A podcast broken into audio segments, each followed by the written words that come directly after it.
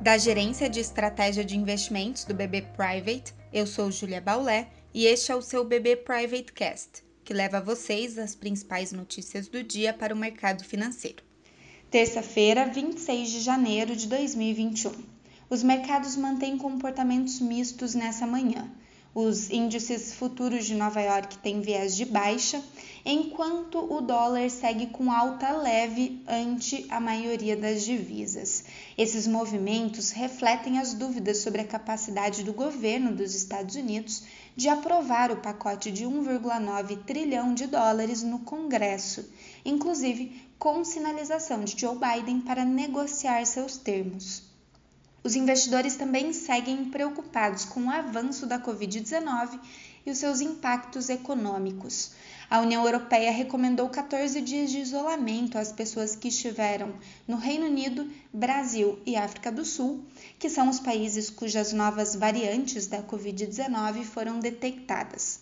Os Estados Unidos voltaram a restringir a entrada de brasileiros, enquanto o Brasil, hoje pela manhã, anunciou a proibição de passageiros vindos da África do Sul. Essa semana ainda temos no radar a divulgação de balanços pelas gigantes da tecnologia, enquanto na Europa amanhã é de alta nas bolsas após as quedas de ontem. Já no Brasil, o mercado volta do feriado em São Paulo com notícia positiva sobre as vacinas. A China liberou a exportação de 5,4 mil litros de insumos para a produção da Coronavac, enquanto o novo lote de 10 milhões de doses da vacina da AstraZeneca devem chegar ao Brasil no início de fevereiro. Apesar disso, deve ainda pesar sobre a bolsa a renúncia do presidente da Eletrobras, em especial nas ações da companhia, cujas ADRs lá fora realizaram fortemente ontem.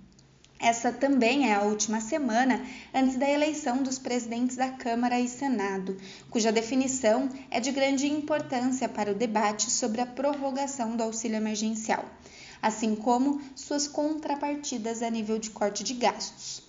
O mercado ainda espera hoje o IPCA 15 de janeiro, que deve desacelerar ante o forte dado de dezembro, e também temos a ata do Copom.